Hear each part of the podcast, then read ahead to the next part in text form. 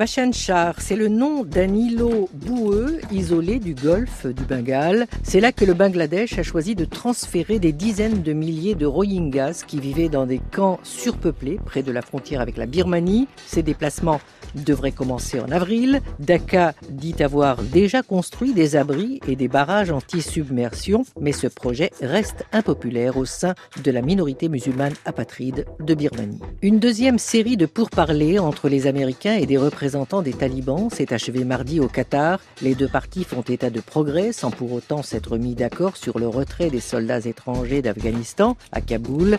Grincement de dents, nous sommes les derniers à être tenus au courant, disait un conseiller du gouvernement afghan. Il a clairement évoqué l'ambition personnelle de l'émissaire américain Zalmay Khalilzad dans cette affaire. L'homme est d'origine afghane.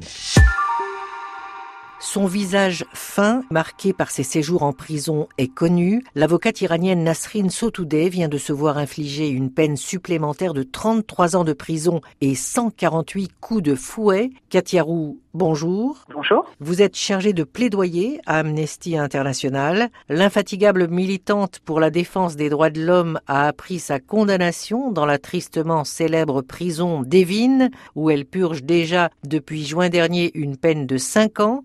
Avez-vous un peu plus de précision sur ces condamnations Nous savons que cette semaine, le bureau d'application des peines de la prison d'Evin à Téhéran l'a informé qu'elle avait été reconnue coupable de sept chefs d'inculpation. Elle a été notamment inculpée euh, pour incitation à la corruption et à la prostitution, pour avoir commis ouvertement, je cite, un acte immoral en apparaissant en public sans porter le hijab et de troubles à l'ordre public. D'une manière générale, euh, les sept chefs d'inculpation touchent à son opposition aux lois relatives au port obligatoire du hijab, mais aussi au travail qu'elle a pu mener pour l'abolition de la peine de mort. Donc effectivement, c'est une nouvelle terrible qui aujourd'hui doit être dénoncée très fortement et nous appelons évidemment à ce que cette peine soit annulée. De nombreux avocats et défenseurs des droits de l'homme se plaignent également d'un espace qui se réduit de plus en plus pour eux en Iran. Absolument. Les autorités durcissent leur répression et cette condamnation n'intervient pas au hasard. Il se trouve qu'en ce moment en Iran, les femmes osent sortir de chez elles sans porter le hijab. De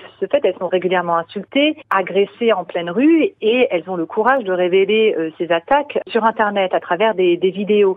En réaction, les, médias d'État ont, véritablement lancé une campagne de dénigrement contre les militantes et les militants euh, féministes. Donc effectivement, on est à un moment très très important où la parole se libère, mais la répression se durcit et les espaces critiques et les espaces de la société civile en général se réduisent. 7000 personnes emprisonnées l'an dernier. Est-ce est-ce que ce tour de vis est lié au contexte des sanctions? Alors effectivement, on voit un durcissement de la répression. On ne peut que le lier effectivement au contexte plus politique hein, actuel. Et en ce sens, il est primordial que la communauté internationale, les, États et notamment l'Union européenne qui entretient euh, un dialogue actif avec l'Iran, se positionnent fermement. Il faut que les pays qui jouissent d'une influence sur l'Iran prennent fermement position publiquement contre cette condamnation honteuse de Nasrin Sotoudeh, mais plus généralement contre ce tour de vis à l'encontre de la société civile en Iran. Katia Roux d'Amnesty International et sachez que vous trouverez un portrait de Nasrin Sotoudeh sur notre site franceculture.fr. L'Union européenne comptait cinq pays dans sa liste des paradis fiscaux. Elle l'a réactualisé en y ajoutant dix autres, des micro-États des Antilles ou des Caraïbes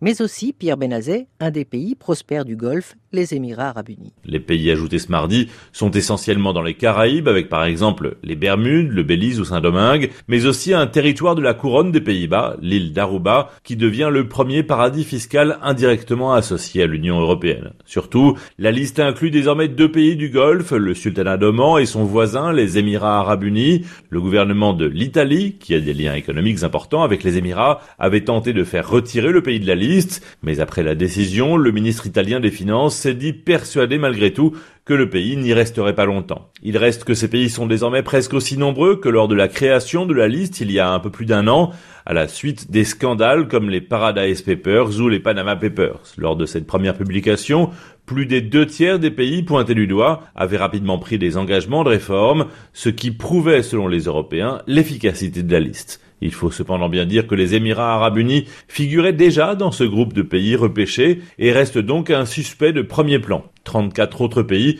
sont sur la liste grise et continueront donc d'être scrutés par les Européens. À dimanche prochain. À dimanche prochain. Merci à vous, Nabila Amel.